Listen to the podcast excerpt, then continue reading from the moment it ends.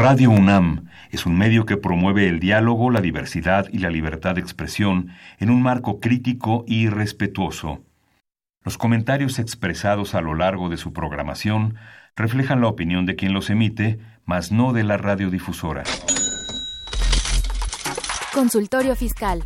María Concepción González de Chicago dice que hace 12 años Radio. presentó suspensión de actividades. Un programa de Radio UNAM Hay una PTU entonces que se determina. y de la Secretaría de Divulgación y Fomento Editorial de la Facultad de Contaduría y Administración. Si bien es cierto, estamos, hablando- estamos comentando todo lo que tiene con la contabilidad. Tocaremos el tema de las deducciones personales, obviamente, porque no son tan fáciles de aplicar en realidad. Consultorio Fiscal. Radio. Muy buenas tardes, tengan todos ustedes. Bienvenidos a Consultorio Fiscal Radio. Los saluda su amigo Salvador Rotera Ubanel. Hoy con un tema y con una invitada de lujo. Eh, nos acompaña para hablar de pensiones IMSS. Nada más y nada menos, ustedes ya la conocen. Le quiero presentarles a la doctora Gloria Arellano Bernal. Doctora, gracias por estar con nosotros el día de hoy. Salvador, un placer, un honor estar con ustedes, mi casa eh, de, de muchos, muchos años. De muchos años. muchos Bienvenida de nuevo a tu casa, así es. Gracias. Y si hay alguien que sabe de pensiones en México, Gloria Arellano. Y después de Gloria Arellano, pues Gloria Arellano. Ah, Eh, somos amigos de muchos años. no, pero también reconozco, la verdad es tu profesionalismo, tu entrega Gracias. y tus conocimientos. Ella es doctora en Derecho, especialista en Derecho de la Seguridad Social eh, y Derecho Laboral y socia del despacho Sánchez Arellano Abogados. Así es, Salvador, efectivamente. Y bueno, pues este es un tema de muchísima actualidad, lo, comentábamos un poquito antes de iniciar el programa, que cada día la gente está más inquieta Claro. y que hay que eh, pues hacer un, primero que nada, un señalamiento fundamental en relación a, a dos generaciones. A dos generaciones. Vamos a Así platicar de esas dos generaciones. Vamos a empezar por los viejitos, como yo comprenderé, y después vamos a hablar de los de los otros. Claro Antes que de sí. que empecemos, quiero recordarles que este es un programa en vivo que nos pueden escuchar, nos pueden llamar y hacernos preguntas sobre el tema que vamos a estar tratando. Si nos escucha por radio, el teléfono en cabina es el 55 55 36 89 89 o bien el 800 50 52 688. Nos puede seguir y, eh, en, en- en vivo, escuchar y ver ya sea por Twitter en arroba consufiscal o en Facebook en FCA UNAM Oficial. También quiero recordarles que este- junto con este programa la Facultad de Contaduría y Administración de la UNAM tiene la asesoría fiscal gratuita y los atienden en el teléfono 55 55 50 79 98. Y antes de que empecemos con nuestro programa y nuestro tema que va a estar muy interesante, los invitamos a que escuches la siguiente información. Consultorio Fiscal. Radio. Hola, nuestra invitación es que asistan al próximo Congreso Internacional de Investigación en Contaduría, Administración e Informática que se celebra en la Facultad de Contaduría y Administración de la Universidad Nacional Autónoma de México. En esta ocasión celebramos el vigésimo cuarto Congreso y tendrá verificativo los días 9, 10 y 11 de octubre. Además de las ponencias que los investigadores del país y del extranjero presentan, habrá cuatro conferencias magistrales, 13 paneles y un taller. La actividad académica y el diálogo entre investigadores es importante. Los invitamos a participar en el Congreso. XEUN AM 860 Radio UNAM. Info Fiscal. El Instituto Nacional de Estadística y Geografía, INEGI, publicó el Índice Nacional de Precios al Consumidor. El Servicio de Administración Tributaria SAT publicó un listado de contribuyentes que promovieron algún medio de defensa en contra del oficio de presunción a que se refiere el artículo 69-B, primer párrafo del Código Fiscal de la Federación, vigente hasta el 24 de julio de 2018 en relación con el artículo segundo transitorio del decreto publicado el 25 de junio de 2018, o en contra de la resolución a que se refiere el tercer párrafo del artículo citado, y una vez resuelto el mismo, el órgano jurisdiccional o administrativo dejó insubsistente el referido acto. La Secretaría de Hacienda y Crédito Público comunicó un listado global definitivo en términos del artículo 69-B, párrafo tercero del Código Fiscal de la Federación, vigente hasta el 24 de julio de 2018. El Servicio de Administración Tributaria SAT divulgó un listado global de presunción de contribuyentes que se ubicaron en el supuesto previsto en el artículo 69-B, párrafo primero del Código Fiscal de la Federación. 27 de septiembre. El Instituto Mexicano del Seguro Social efectuó una sesión ordinaria celebrada el 28 de agosto de 2019, mediante el cual se convoca a la centésima décima Asamblea General Ordinaria del Instituto Mexicano del Seguro Social, que se llevará a cabo el 31 de octubre de 2019. Info Fiscal. Llámanos, nos interesa tu opinión. Teléfonos en cabina 5536 8989. Lada 01800 5052 688. Bien, ya estamos de regreso. Queremos agradecerle a la gente que nos está siguiendo por Twitter y por Facebook. Eh, ya tenemos varias gentes que nos están siguiendo en vivo. Perfecto. Vamos a empezar, Gloria, si te parece, eh, empezamos en orden cronológico. ¿no? Vamos primero por los viejitos, como yo comprenderé. Vamos a dividir el programa, si te parece, en dos partes. Primero hablemos de las pensiones de los que estamos en la juventud del quinto piso para adelante. Ajá, correcto, correcto, por supuesto. La juventud de quinto piso y sexto piso. Y después hablamos de los niños. De los niños, claro. ¿Te parece? Me parece maravilloso. ¿Qué pasa con la gente que empezó a cotizar en el Seguro Social?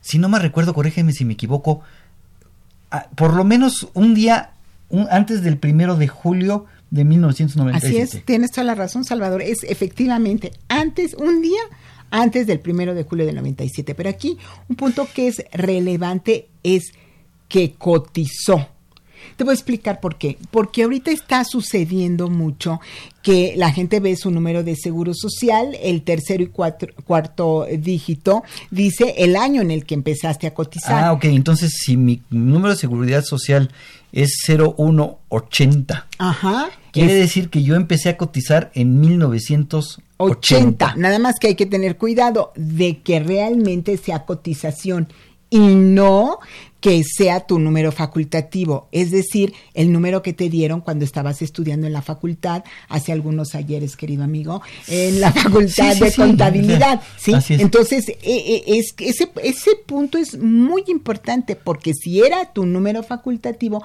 hay que ver en qué año empezaste realmente a cotizar. Así como, como trabajador, no como, no como asegurado del seguro facultativo. Exacto, no como estudiante, sino que realmente empezaste como trabajador. Entonces, toda esa generación, pues somos una generación eh, realmente bendecida y tenemos la posibilidad no solamente de tener mejores pensiones, sino incrementar estas pensiones. Entonces, ¿qué es lo que se necesita para tener una pensión? Lo mínimo indispensable con Ok, déjame tomar nota porque yo no me la sé. y yo voy, yo, voy para allá. Ok. Estaríamos hablando de 60 años de edad. Híjole, todavía no. Eh, exacto.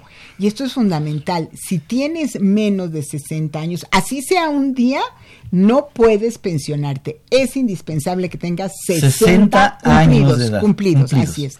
Y que tengas 500 semanas de cotización, estamos hablando de 10 años. de cotización.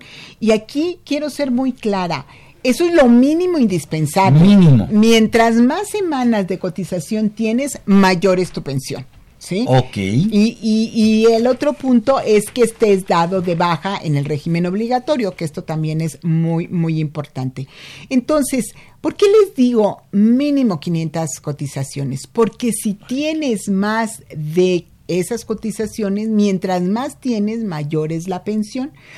Pero quiero decirles una, una situación sumamente delicada.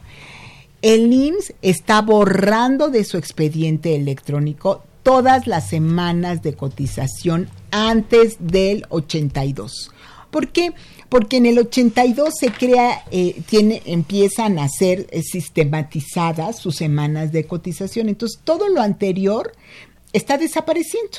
Y entonces, si yo sí coticé antes del 82, ¿qué tengo que hacer? Lo que tienes que hacer, que es bien importante, es entrar en la página de internet del IMSS, en la parte de IMSS digital, en aclaración de semanas cotizadas y, y escanear toda la información, toda la documentación que corrobore que efectivamente cotizaste antes. Y ¿Pero qué pasa si lo tengo perdido ese documento? Pues si lo tienes perdido, Salvador, estamos en una situación muy complicada.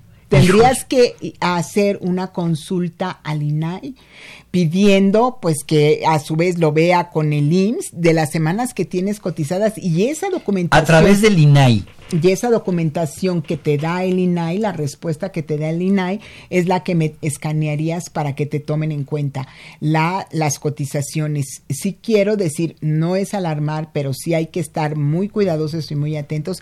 Eh, los trabajadores están, están perdiendo entre 6 y 5 años de cotización y eso significa la mitad de las pensiones. Nada más. Nada más, imagínate, o sea, la mitad de tu propia pensión. Entonces, es muy importante que lo que tienen que hacer todos nuestros radioescucha es entrar en la página de internet y con su número de seguro social, su CURP y un correo electrónico, bajar la constancia de semanas cotizadas para tener la certeza de lo que el IMSS les está reconociendo. Ok, fíjate, ya nos empiezan algunas preguntas. Laura Martínez por Facebook. Hola, buen día. Una pregunta. Si una persona está pensionada por riesgos de trabajo, ¿puede retirar el dinero que tiene en la FORE? Sí puede retirar el dinero que tiene la FORE, nada más podría retirar SAR del 92, SAR del 97, Infonavit del 92, Infonavit del 97. Yo lo que les recomendaría sería dejen el dinero y que siga cotizando para alcanzar en su momento una pensión de cesantía en edad avanzada, sobre todo si es de esta generación que estamos platicando, de la generación de la ley del 73. Pero muy importante, tiene que ser riesgos de trabajo, porque si estamos hablando de pensiones de invalidez, si un trabajador obtuvo una pensión de invalidez con cualquiera de las leyes, no puede tener pensión de cesantía. Entonces, si tiene una ST7 o una ST9, una ST3 que finalmente haga el dictamen de la pensión de riesgos de trabajo, eh, la recomendación sería siga cotizando para que alcance una pensión de cesantía. Ok, por teléfono nos llama este Erlinda Sánchez y nos pregunta que si no hay, que si, dice, no hay fundamento para pagar el, el seguro social en UMAS. Deseo cambiar el formato del cobro de, de mi pensión. ¿Hay forma de hacer esto? Ah, está muy interesante esa pregunta. Mira, esa pregunta lo que está sucediendo es lo siguiente. Hay una jurisprudencia del colegiado que establece que se puede hacer, que se, que se debe cambiar, fíjate lo que dice, ¿eh? que se puede cambiar de eh, UMAS a salario mínimo para obtener la pensión. El pagar las cuotas obrero patronales para que... Sí, no, o sea, el fundamento legal de que se hagan los pagos en UMAS no está en la ley, pero está en la modificación constitucional del 2016. Entonces, sí hay un fundamento que habla de, del cambio de la cotización en UMAS y no en salarios mínimos, número uno. Número dos, el, el, tema aquí es que los trabajadores que están pensionados se han sentido, pues, este, robados o, de alguna manera, porque han dicho, oye, espérame, ya nuestras pensiones son menores porque están calculadas en UMAS, es decir, las últimas 250 semanas están calculadas en UMAS y no en salarios mínimos. Entonces, esta jurisprudencia, Salvador, está totalmente equivocada.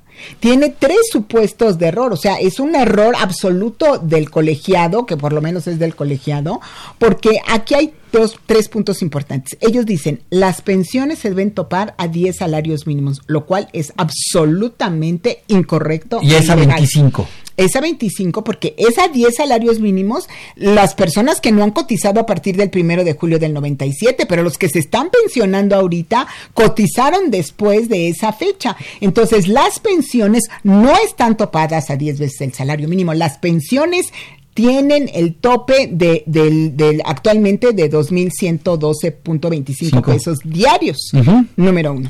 Número dos, eh, no están cotizando con, sala, con UMAS, con salarios, están cotizando con, UMAS. Entonces te saca el promedio pues de las UMAS, porque es del 2016 para acá, ya es un promedio de UMAS. Entonces, esa jurisprudencia está equivocada. Pero si alguna persona quiere este, entrar en un esquema jurídico, la recomendación sería un amparo indirecto. Yo espero que este, nuestras autoridades jurisdiccionales se den cuenta de su error. Es un tema técnico que no comprendió el colegiado y por eso emitió esa Nos preguntan que si tú podrías ayudarles con ese amparo indirecto. No, yo no, no, de ninguna manera, porque no, porque me parece un error de nuestras autoridades jurisdiccionales. O sea, se está cotizando en UMAS y las pensiones deben ir en UMAS. Ok, te mando a saludar Regina Juárez, que es un placer escucharte. Gracias. Y, Nayeli, y Nayeli nos dice que, eh, Nayeli García nos pregunta, ¿la pensión no se calcula con los últimos cinco años? Correcto. Además, las 500 semanas de cotización, de las 500 semanas, si se tiene 1500 semanas, ¿aumenta más la pensión? Claro, les voy a explicar por qué porque eh, el artículo 167 de la Ley del Seguro Social de 1973 es el que marca el procedimiento. Entonces, cada 52 semanas. Cada año. Cada año, correcto, incrementa un, un, porcentaje que puede ser 2.450% si estás en salarios mayores de 6 salarios mínimos, que casi todos ya estamos en eso.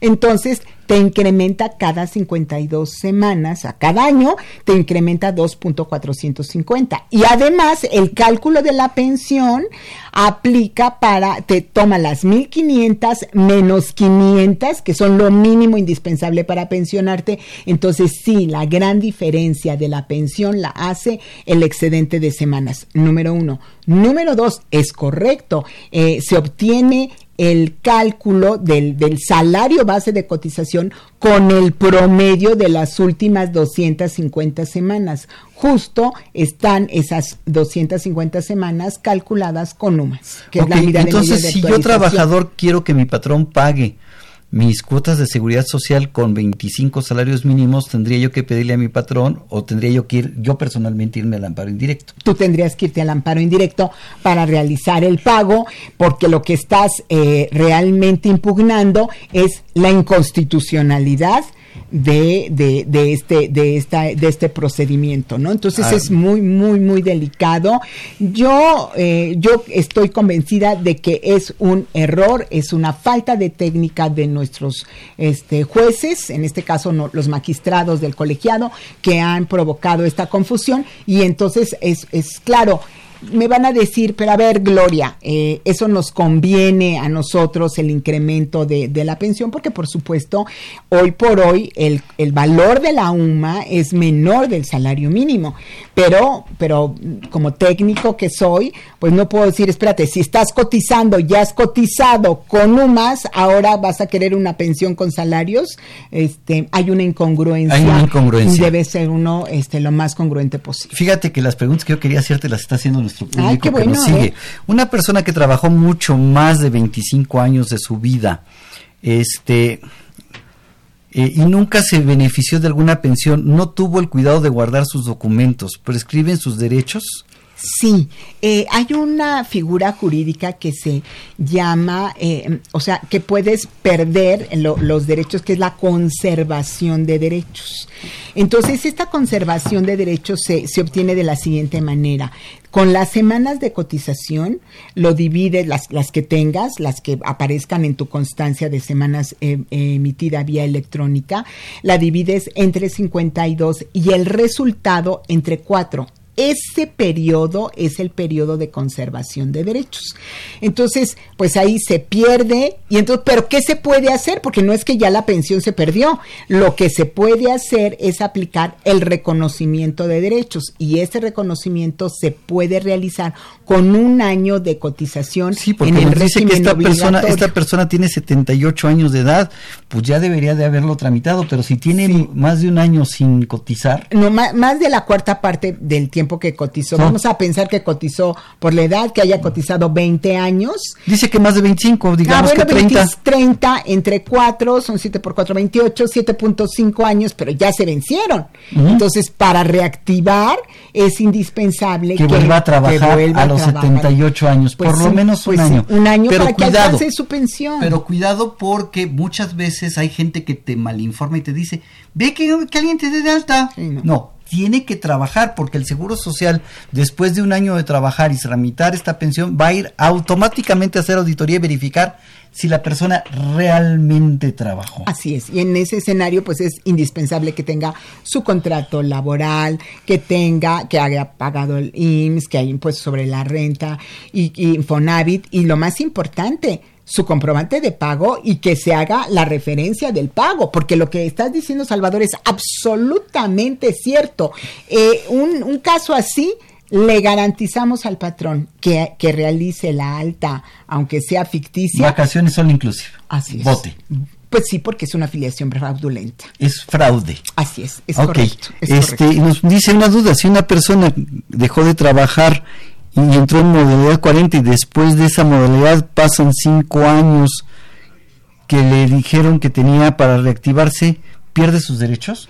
Nunca, No, ¿verdad? nunca se pierden los derechos. Aquí lo que sucedió fue que entró en la modalidad 40, dejó cinco años de cotizar, tendrá otra vez que entrar en el régimen obligatorio un año y después de ese año podrá volverse a inscribir en la modalidad 40 con el tope salarial actual que son 2.112.25 pesos y pagando 6.600 pesos mensuales. Viridiana Ruiz nos pregunta qué pasa con una persona que no cumple con las 500 semanas y actualmente no tiene un trabajo formal donde puede cotizar. ¿Hay alguna opción para que pueda cumplir con el número de semanas cotizadas requeridas?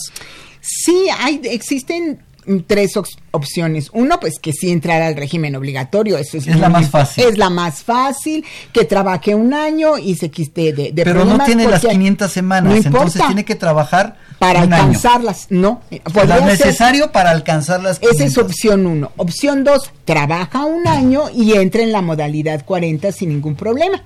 ¿sí? Ok. Que puede ser, Salvador, de 500 pesos el pago en la modalidad 40, ¿eh? Porque ay, me está pasando mucho que, que, que se quedan con la idea de que no, pero es que es muy cara. No, no, no, no, no. Si tú cotizaste con un salario mínimo, puedes entrar en la modalidad 40 con salario mínimo y te cuesta 500, 500 pesos, pesos mensuales. mensuales. Claro. ¿Cuál es la, la ventaja de esto? Que va a alcanzar las 500 semanas. ¿Le van a dar una pensión de salario mínimo? Pues sí, pero al final del día va a alcanzar la pensión. Y la tercera opción, pero es una opción eh, que tiene que analizar con mucho cuidado, es entrar en la incorporación voluntaria al régimen obligatorio, que es en modalidad 44.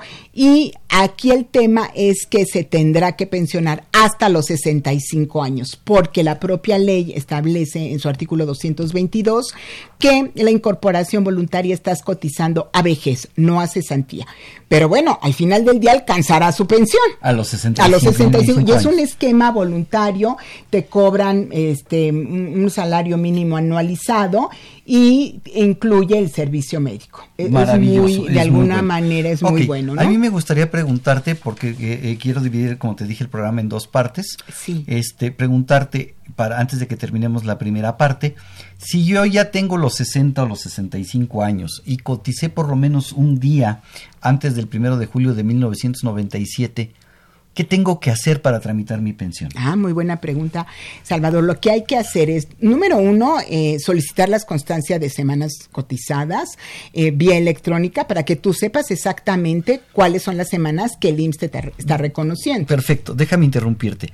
Resulta que ahí aparecen nada más mis semanas cotizadas del 97 para acá. O del 82 para acá, que es lo que está sucediendo en todos los casos. Sí, pero en, eh, En tu caso, mi caso, por en tu- ejemplo, oye, en tu triste caso. En mi triste caso yo coticé del 80 al 81, dejé de cotizar en el 82 y volví a cotizar en el 98. Ok, entonces, pero, pero sí tienes cotizaciones an- Sí, anteriores. tengo cotizaciones Perfecto. anteriores 80-81. Perfecto, entonces entras otra vez a la página de internet del IMSS o en IMSS Digital en aclaración de semanas cotizadas y pides una aclaración escaneando toda la documentación con la que cuentes para que eh, hacer válidas esas semanas. Que tienes tus hojas rosas, que tienes tu estado de cuenta, por ejemplo, del Infonavit de ese periodo, o que tienes, no sé, cualquier comprobante.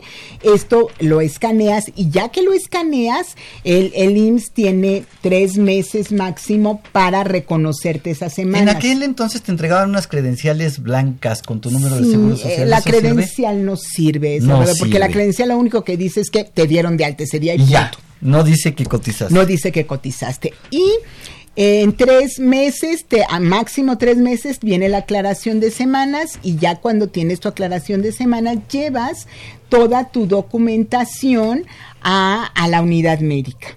Eh, a la unidad, médica. No es en la subdelegación. No, no es en la, no, y ya tampoco es en las AFORES, es en la unidad médica, en el área de pensiones, y llevas pues tu acta de nacimiento actualizada. Acta de nacimiento actualizada.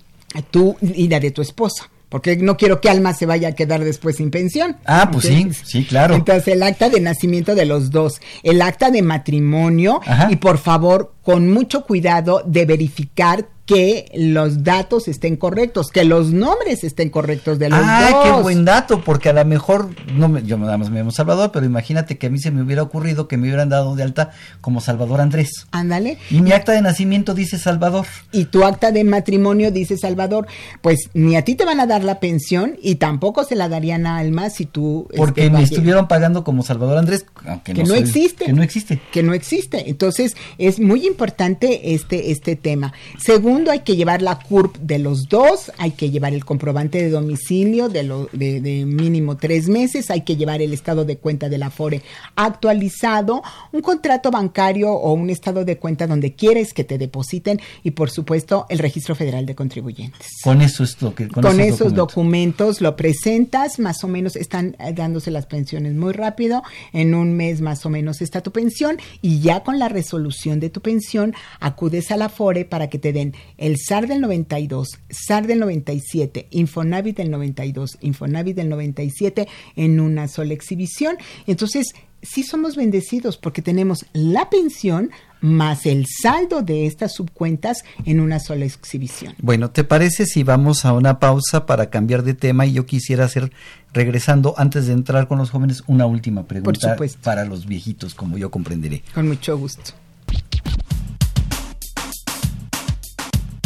Consultorio Fiscal Radio. En esta edición, la 723 Consultorio Fiscal aborda interesantes artículos de actualidad de corte jurídico, laboral, contable, financiero, prevención de lavado de dinero y fiscal. El principal tema de portada es la iniciativa de reforma para 2020. Carlos Alberto Burgoa Toledo aborda la recaracterización o inexistencia de operaciones, mayor competencia en facultades de comprobación. Augusto Fernández Agardi presenta la propuesta del Ejecutivo cláusula antielusiva o antiabuso. Patricia Guerrero Guerrero y Walter Carlos López Morales exponen un resumen ejecutivo del paquete económico 2020, iniciativas de reformas fiscales. Susana Mireles Arriola presenta una síntesis de las propuestas de modificación al ISR de las personas morales. Estos y otros temas de gran interés se presentan en el número 723 de Consultorio Fiscal. Suscripciones a los teléfonos 5616-1355 y 5616-7755. También a través de la tienda electrónica publishing.fca.unam.mx o en la revista electrónica consultoriofiscal.unam.mx. XEUN AM 860 Radio UNAM. Impuesto en la historia.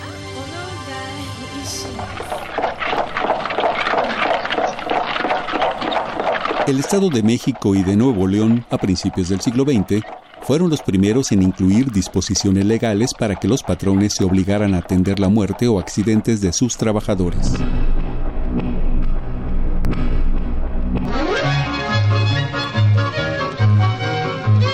La Constitución de 1917 recogió esa iniciativa promoviendo programas de previsión social, entre ellas el seguro de pensiones, en el artículo 123.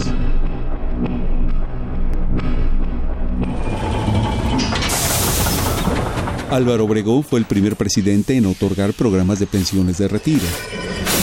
Plutarco Elías Calles instauró la Ley General de Pensiones Civiles de Retiro y uno similar para el ejército. Manuel Ávila Camacho lanzó la Ley de Seguridad Social que pasó a formar parte del IMSS, creado por Lázaro Cárdenas. La ley incluía beneficios como pensiones por invalidez, vejez y retiro. Hasta 1997 el trabajador podía acceder a su retiro al cumplir 500 semanas de cotización y tener 65 años de edad. Para que México cuente no solo con una política de gobierno, la próxima semana concluiremos esta historia. El crecimiento económico como medio para alcanzar la justicia social. Impuesto en la historia.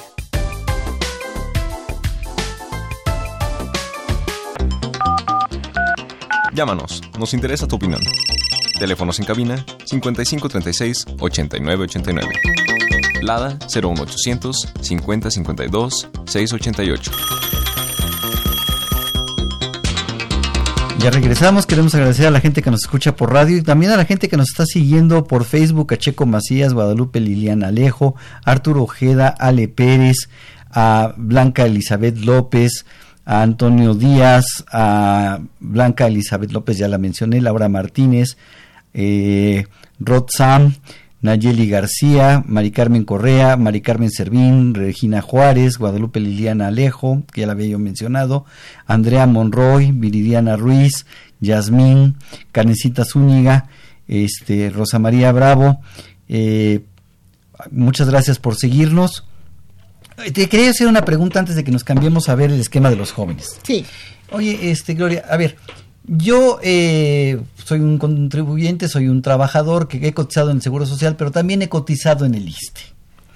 Llego a los 60, 65 años, no es mi caso porque me faltan muchos años, pero bueno, en alguna fecha llegaré. Sí. Este, lo estás previendo para el futuro. Lo estoy previendo para el futuro, muy, lejano, así es. Este, ni tan lejano. eh, decido pensionarme por el Seguro Social, pero tengo afore del Seguro Social y tengo afore del ISTE. Uh -huh. ¿Qué va a pasar ahí con mi afore? Ah, excelente, excelente pregunta.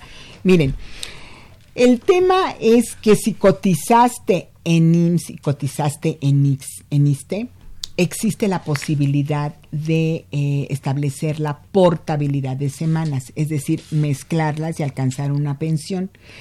Pero las condiciones son, número uno, que tu última cotización, tus últimas cotizaciones sean con IMSS, no con ISTE. Segundo. ¿Y, y al final te sigues cotizando con los dos? Si a los dos hay que darte de baja primero en ISTE para que tu última cotización sea en IMSS. Segundo, que tus cotizaciones sean a partir del 4 de abril del 2007. O sea, si tú me dices, a ver, Gloria, es que yo coticé en ISTE en 1987. Eso se perdió. Eso ya no sirve, esas semanas de cotización ya no sirven. Lo que sí sirve es las del 2007, las del para... 2007 para acá. Y tercero, que hayas elegido cuentas individuales. Porque si no elegiste cuentas individuales, si no te fuiste por el décimo transitorio, no puede aplicarse la portabilidad. Ok, y si escogí décimo transitorio, ¿qué va a pasar con el, los fondos que hay en la FORE? ¿Me ah, los no, van a entregar? Así es, o sea, si tú escogiste el décimo transitorio, necesitas tener eh, los 28 años o los 30 años de, de, cotización, necesitas tener 65 años de edad y ya con eso te puedes pensionar con tu último salario y los fondos de tu Afore te van a devolver Sariste 92 y te van a devolver Infona, Fobiste 92. Ok, entonces para eso necesito tener 65 años, forzosamente. Sí, porque el décimo transitorio, el esquema que maneja para la cuenta de, de jubilación es prácticamente a los ¿Y podría 65. yo tener las dos pensiones? Sí, por, por un supuesto. lado la del Seguro Social y luego sí, por, por otro supuesto. lado la del Por supuesto la que sí, ISSSTE. por supuesto. Y se está dando mucho, Salvador, porque es, son personas que se están pensionando con la ley del 73 del IMSS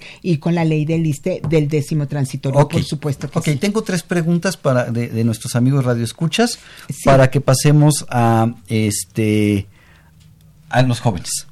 Eh, ¿Cómo puedo saber con qué ley me van a pagar mi pensión en caso de no aplicar eh, la correspondiente, cómo y en dónde puedo reclamar. Nos pregunta Emilio Avilés. Así es. Mire, si usted está cotizando antes del primero de julio del 97 y, y, tiene una pensión superior al salario mínimo, entonces le recomiendo siempre la ley de 1973, pero cuando su, cuando su pensión es mayor, porque si no le conviene más la pensión mínima garantizada que está dando la ley de 1997. Entonces hay que estar muy cuidadosos en eso. ¿En qué momento vamos a elegir eh, la pensión? Justo después de presentar toda la documentación que Eh, platicamos en la, La clínica, en la unidad médica, eh, te dan a elegir el régimen de pensión y ahí hay que estar muy cuidadosos. Viene incluso el cálculo con ambas, con ambas leyes, ¿eh? ustedes lo pueden ver. Y si la que les conviene es la ley del 73, le eh, hacen una cruz en la ley del 73, firman, no van a tener ningún problema, porque incluso el quinto transitorio de la ley de 1997 establece de manera expresa que tendrá el colaborador o el trabajador de, de que cotice en IMSS la mejor pensión, cualquiera de las dos pensiones mejores. Entonces, no se agobien, eh, la idea será que se queden con su mejor pensión, pero sí sean muy cuidadosos, lleven sus anteojos para que no se presionen en firmar, sino evalúen qué les conviene. Sí lean, por favor, sí, lean, porque sí, estamos muy sí, acostumbrados a firmar sin leer. Sí, sí, sí, y eso es delicadísimo. Sí he visto casos, no quiero alarmar radio escuchas, pero sí he visto casos en que la gente de la subdelegación pone el dedo, hazte de cuenta que te lo pone aquí. Aquí, fírmele aquí. Fírmele aquí, y entonces estás firmando y poniendo en la cruz donde no te no conviene. así así es, que- entonces hay que llevar los anteojos, hay que estar tranquilos y con todo el cuidado del mundo hasta que estén seguros de lo que están haciendo, que repito, si cotizaste as- antes del primero de julio del 97, tus probabilidades de que te convenga la ley del 73 son altísimas, salvo la única excepción es que la pensión fuera de salario mínimo. Sí, claro. Pero aquí, ojo, ojo, si el funcionario me dice fírmele, muy sencillo, señores.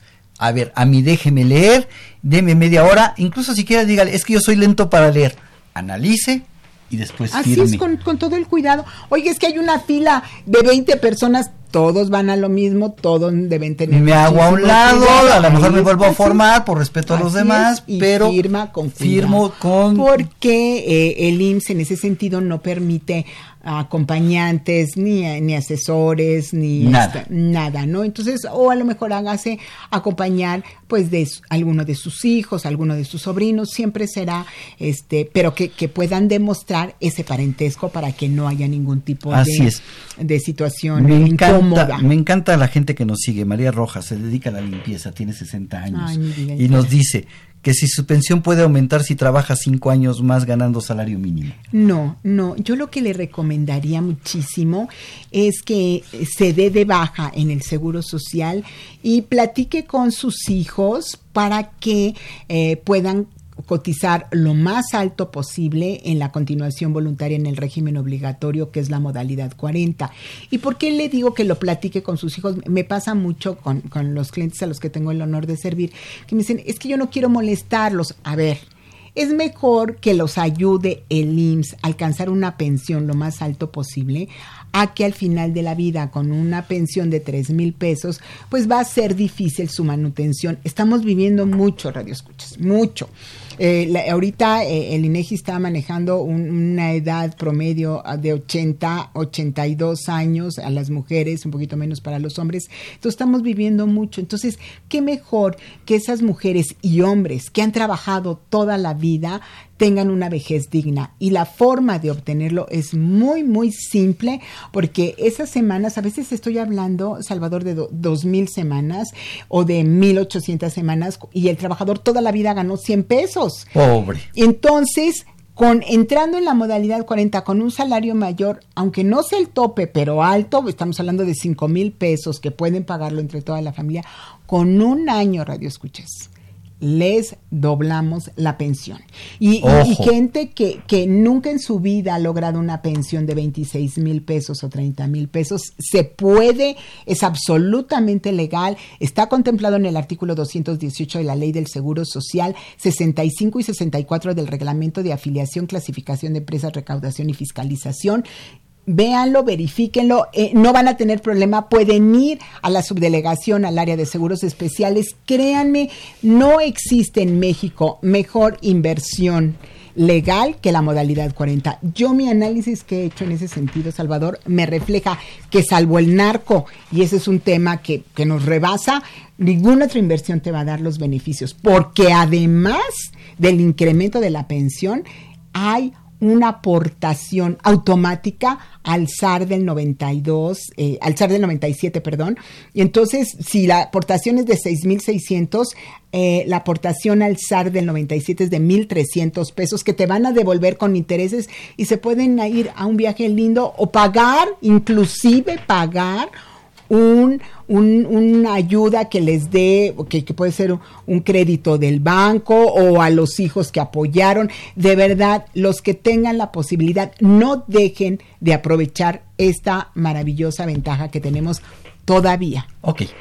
Tengo otras preguntas, pero quiero empezar a dar tiempo también, y voy a intentar que las respondamos, pero quiero empezar a dar tiempo a los jóvenes, porque ya nos comimos parte del tiempo. A ver, yo quisiera hacerte una primer pregunta en ese aspecto. Sí.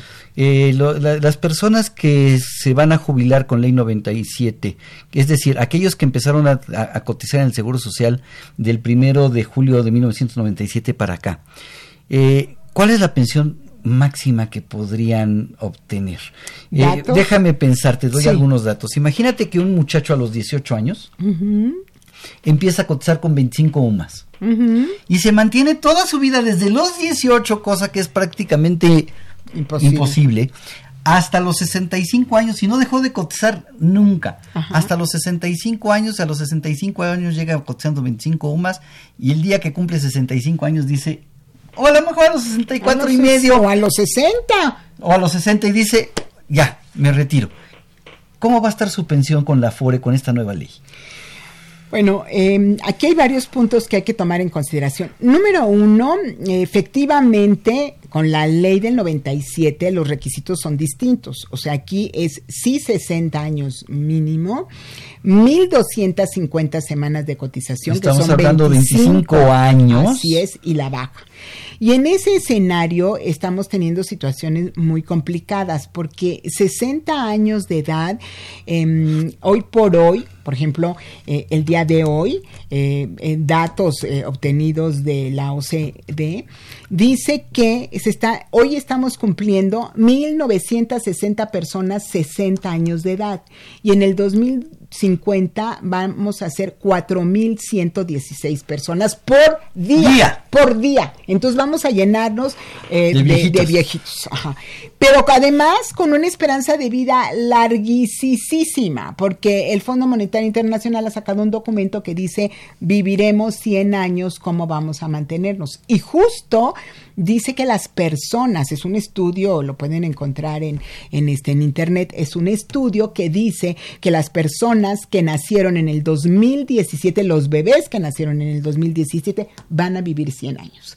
Entonces, un punto que tienen que tomar en consideración que es relevante todos los millennials y millennials y los que siguen es van a vivir muchos años. Entonces es indispensable que tomen en consideración cómo van a, hacer para vivir esos años. Aparte, no se quieren casar, no quieren tener hijos, todavía hasta el día de hoy ni, ni los perrijos ni los gatijos este, cotizan al IMSS. No, no cotizan al IMSS. Todavía no. Y se van a ir antes que nosotros, además. los perrijos y los gatijos. Así es. Entonces, pues, ¿quién los, ¿quién los va a mantener? Entonces, no queda más opción que la responsabilidad de uno mismo. El otro tema son las 1250 semanas, porque hay estudios que establecen que no, o sea, muchísimos chicos actualmente, muchos millennials, no están cotizando eh, todo el tiempo ni con los salarios que les corresponde. Está, eh, eh, tenemos el esquema de outsourcer. Entonces, solamente están cotizando el 42.9% del tiempo laborado. Y en tercer lugar, ¿cuánto van a recibir datos de la CONSAR?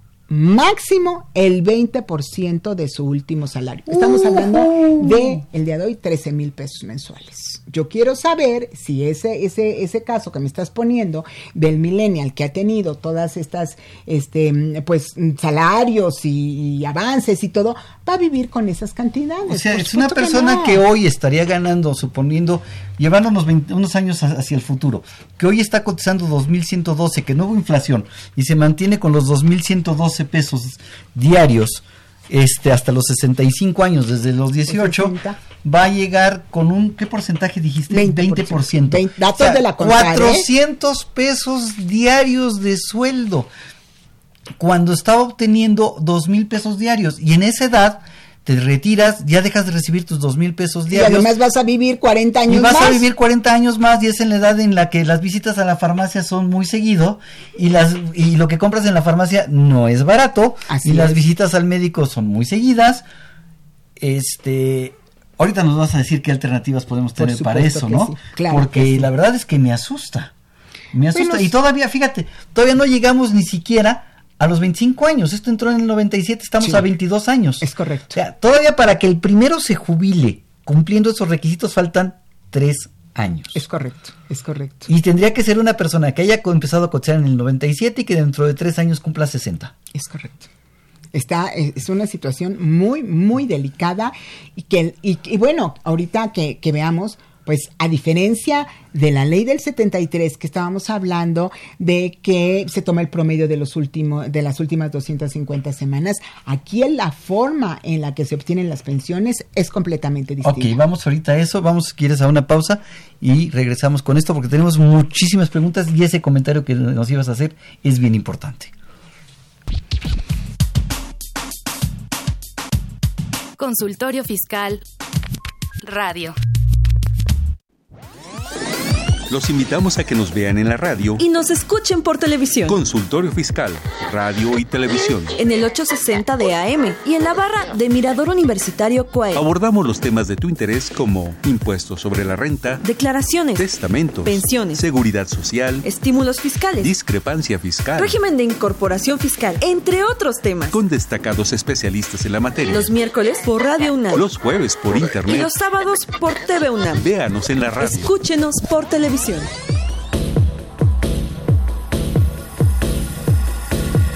En déficit. Con José Silvestre Méndez.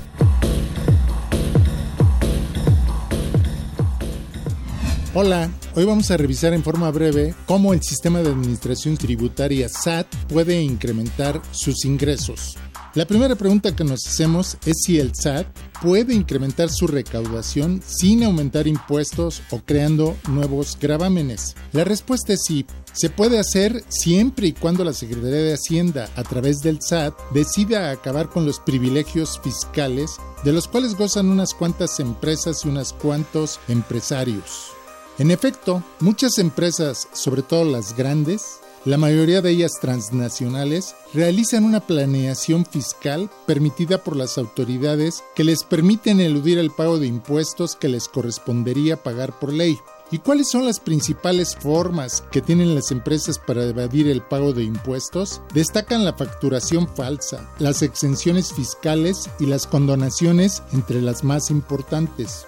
Las facturas falsas, como una de las principales formas de defraudación al fisco, en efecto, muchas empresas y personas han recurrido durante mucho tiempo a falsificar facturas y utilizarlas para disminuir el pago de impuestos o de plano no pagarle al SAT. El problema es tan grave que el propio SAT ya publicó en el Diario Oficial de la Federación una lista de 163 grandes contribuyentes que han emitido facturas apócrifas simulando transacciones fiscales. Actualmente, el Congreso está por aprobar una ley en contra de las empresas fantasma, que son las que emiten las facturas falsas y que en realidad no existen legalmente. No se encuentra su domicilio físico fiscal y por supuesto no pagan impuestos. Por lo tanto, son facturas que representan un fraude al fisco. La propuesta de ley equipara como delincuencia organizada la existencia de las empresas fantasmas y sus facturas apócrifas.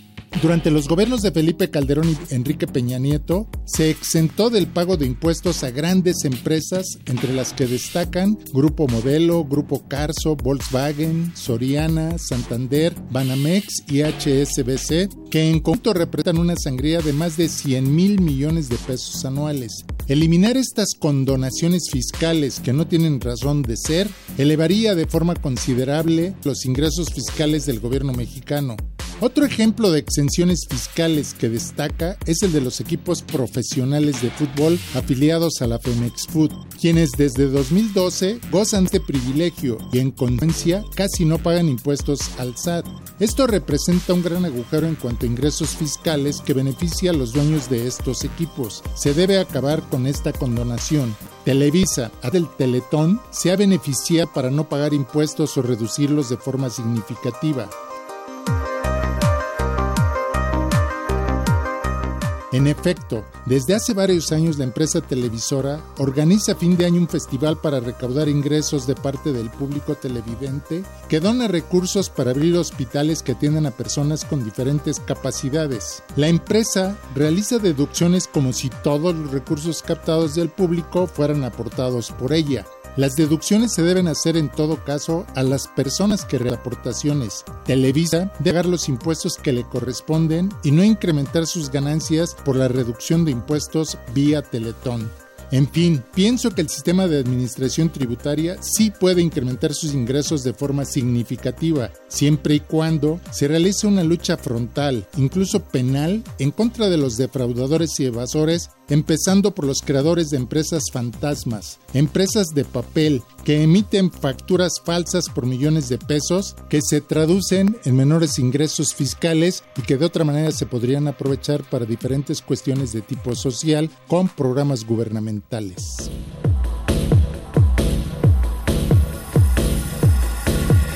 En déficit, con José Silvestre Méndez. Bien, regresamos y quiero darles las gracias a todas las gentes que nos están siguiendo en Facebook, en, en, en, en Twitter. Canecita Zúñiga nos pregunta, ¿Nos pueden decir el proceso de manera general de las aportaciones voluntarias para lograr una mejor pensión? Por supuesto que sí, con muchísimo gusto. El, el proceso eh, se puede hacer vía internet ya en, en www.ins eh, digital, entrar en la continuación voluntaria al régimen obligatorio y presentan su documentación. Pero eso es para la, para la pensión anterior, pero si estoy Sí. en la pensión, en, en- en la nueva, Pero este tengo es joven, no, este es gente, gente, gente joven. Ah, Gente no, joven. No, no, son cosas distintas y qué bueno que salió el, el- el asunto. Miren, Bueno, una cosa niños, es niños, porque jóvenes somos nosotros. nosotros jóvenes, de corazón, De- así es. nada más, porque No, no, no, no, no, no, a ver, mi definición de juventud y sin que nadie se me ofenda. Eh, jóvenes son las, eh, las que- gentes que tienen mi edad menos 15 y mi edad más 15. Mi edad más 16 son gente de ma- eh, madura, gente mayor. Mi edad menos 16 son niños. Todos los demás somos jóvenes. Entonces, a ver, pero yo tengo que Canecita hacer Zúñiga una es niña. precisión. La ley de la, del adulto mayor sí dice textualmente que a los 60 años eres adulto mayor. Yo me seguiré tu, de- concentrando tu en- definición este, está bien, pero es En ilegal. contra de la ley. Ilegal. No me importa. Yo cuando tenga 63 años seguiré a la mitad de la juventud. Ok, ahí va en contra de la ley el contador. Nada más en ese aspecto. Pero bueno, Nada más en ¿qué ese le voy a aspecto. hacer? Ok, ahora Estoy sí. de acuerdo. ¿Cómo mejoramos Ah, nuestra pensión? sí, una no, una pero persona aquí- de ley 97. Eh, exacto. O sea, hay que ser muy, muy preciso con lo que voy a comentar. Una, un tema es la continuación voluntaria, artículo 218 de la ley del Seguro Social para la generación de, de, digamos, de la ley del 73, que ojo, también la tiene la ley del 97, pero no tiene la fuerza y el beneficio económico que lo que tiene para la generación de la ley del 73. O sea, en ese escenario, en seguir cotizando en, en el régimen obligatorio, en las ramas de invalidez y vida y cesantía en edad avanzada y vejez, lo pueden hacer ambas generaciones, pero en este caso, con la ley del 73 tiene muchísimo beneficio, duplica y triplica las pensiones y en la ley del 97 no tiene tanto beneficio, sirve para que por lo menos alcancen la pensión. Eso es las aportaciones voluntarias de la ley, del régimen De la obligatorio. No. Las otras son las aportaciones voluntarias de la FORE, porque las aportaciones voluntarias de la FORE es yo tengo mi dinero y voy y lo deposito en la FORE y, y queda en el estado de cuenta, en la subcuenta de aportaciones voluntarias. ¿Me doy a entender la diferencia? O sea, una es el esquema legal, el esquema Patronal obligatorio. patronal obligatorio, pero que como este se llama continuación voluntaria al régimen obligatorio. Y otra cosa completamente distinta es yo tengo un ahorro de 10 mil pesos y digo, ¿qué hago con él? Bueno, pues voy a ponerlo en las aportaciones voluntarias, voy a hacer mi depósito en una institución financiera para que me genere un rendimiento mayor que el que me podría dar el banco. Ajá. ¿Sí? Entonces, son cosas completamente distintas. Entonces, ¿cómo se hacen las aportaciones voluntarias en la FORE? Pues lo único que se hace, va al- a la FORE y sol- hay dos esquemas. Uno, le puedes decir a tu patrón que, que haga eh, las aportaciones Que lo voluntarias, descuente. lo descuente vía nómina con sus beneficios fiscales. Es una deducción fiscal personal para la declaración anual. Así es. Y la, la- la otra opción es, eh, vas tú a tu Afore y dices, señor, me da el formato para hacer la aportación voluntaria y haces tu aportación voluntaria. En el caso de la nómina, pues puede ser que ya te lo vayan descontando para que tenga la aplicación fiscal mensualmente y en la Afore, pues tú haces tus depósitos eh, de la misma manera que haces tu depósito bancario o de la misma manera que, que haces este Ok. un depósito en una institución Pero eso, pero eso mejora mi pensión, pero no me va a lograr superar muchísimo mi pensión. Mm, Sí, a ver, esa parte de que mejora mi pensión hay que estar muy cuidadosos. Yo eh, recomendaría hacer un análisis porque si, si tú, a ver, vamos desde el principio, para que tú eh, tengas con la ley del 97 una claridad de cuál va a ser tu pensión, entonces necesitan tomar en consideración que todo lo que tiene la cuenta individual, eso es lo que va a ser tu pensión. Y que se va a dividir en un esquema a- actuarial, se va a dividir entre los años que te queden de, de esperanza de vida y el seguro de sobrevivencia, y eso te va a dar una pensión mensual. ¿Qué pasa cuando se acabe esa cantidad? Bueno, pues se acabó y se acabó. Y ya no tienes pensión. Ya no tienes pensión, salvo, fíjate Salvador, la excepción es que hayas tenido desde el principio una pensión mínima garantizada, una pensión garantizada por el gobierno federal. Entonces no me conviene hacer aportaciones voluntarias, a lo mejor estoy entendiendo, no me conviene hacer aportaciones voluntarias para yo tirarle a una pensión mínima garantizada y entonces ese dinero buscarlo, ¿se vale hacer una- un fondo de pensión privado? Se vale hacer un fondo, pero todavía más, o sea, sí es bueno el ahorro voluntario en las afores. El ahorro voluntario, por favor, Radio Escuchas, es bueno en cualquier escenario. O sea, México necesita cambiar esa cultura de, De que no ahorro. no, no ahorro y más la nueva generación. Los millennials tienen que eh, saber que hay que trabajar y ahorrar y ahorrar y trabajar. Pero, Entonces, el que ahorro siempre es bueno, sí. Este, ahorita eh, me están pidiendo que si puedes dar tus datos de dónde, eh, dónde Ah, te claro que localizan. sí, por supuesto ¿Dónde que te sí. pueden contactar? Me pueden contactar, miren, me pueden contactar en Facebook, Sánchez Arellano Abogados, está haciendo una comunidad muy, muy interesante de, de gente interesada en estos temas, y también eh, me pueden encontrar en www.sanchezarellano.com. Ok, perfecto. Muchas gracias. No, encantada. Y- Entonces, ah, perdón, perdón. Sí, Y- dime. y me están quedando muchas preguntas, nos están quedando muy poco tiempo. Para que termines con esto, promesa, vamos a contestar todas las preguntas vía telefónica o vía Facebook y si no, las contestamos mañana en el programa de televisión que Por saldrá supuesto. al aire el, eh, el sábado a las 9 de la mañana por TV UNAM. Por Perdón, supuesto. ahora sí, ya Sí. no te interrumpo. Entonces, eh, no, con mucho gusto. El, el- el tema es, ¿la aportación voluntaria la FOR es buena? Sí. El ahorro es bueno en cualquier escenario. Nada más tener cuidado de que esa aportación voluntaria no se incremente a la pensión o que si se incrementa realmente tenga un beneficio por dos situaciones. Número uno, si lo que te van a dar, Salvador, de todos modos es una pensión garantizada, pues estás tirándole tu dinero para que de todos modos el gobierno eso es lo que te iba a dar. Entonces, Entonces, ¿para ¿para, qué? qué? estás? a- Entonces, mejor quédatelo y, e inviértelo en otra cosa. Inviértelo en una pensión privada. Es muy buena opción. ¿Dónde? ¿En las aseguradoras? En las aseguradoras. Puede ser un plan personal de retiro que definitivamente... Cualquier aseguradora lo tiene. No cualquier aseguradora lo tiene, lo tiene eh, que, eh, actualmente eh, Seguros Monterrey, lo tiene eh, Allianz y lo tiene GNP. Están inclusive mm, cuidando de manera importante a los millennials. Eh, es- estrategias lindísimas que pueden ustedes aportar dos mil pesos este, Así mensuales. y tristemente se nos acabó el tiempo. Eh, muchísimas gracias por seguirnos, Gloria. Gracias por placer. acompañarnos. Es un placer, esperamos en el vigésimo cuarto Congreso Internacional de Contaduría, Administración e Informática de los días 9, 10 y 11 de octubre. Eh, nos invitamos a que nos sintonicen la siguiente semana con el tema Pensiones ISTE. En la Dirección General de Radio UNAM, Benito Taibo, director de la Facultad de Contaduría y Administración de la UNAM, maestro Tomás Humberto Rubio Pérez, secretario de Divulgación y Fomento Editorial de la Facultad de Contaduría y Administración, doctor José Ricardo Méndez Cruz. En los controles, Socorro Montes. En la producción por parte del Departamento de Medios Audiovisuales de la Facultad de Contaduría y Administración de Zahualcoyot Jara, Alma Villegas, Juan Flandes, Tania Linares, Miriam Jiménez, Emanuel Sotelo, Antonio Calvo y Jania Centeno. Muchísimas gracias. Se despide su amigo Salvador Rotero Banel. Hasta la próxima. Consultorio Fiscal. Un programa de Radio UNAM y de la Secretaría de Divulgación y Fomento Editorial de la Facultad de Contaduría y Administración. Consultorio Fiscal Radio.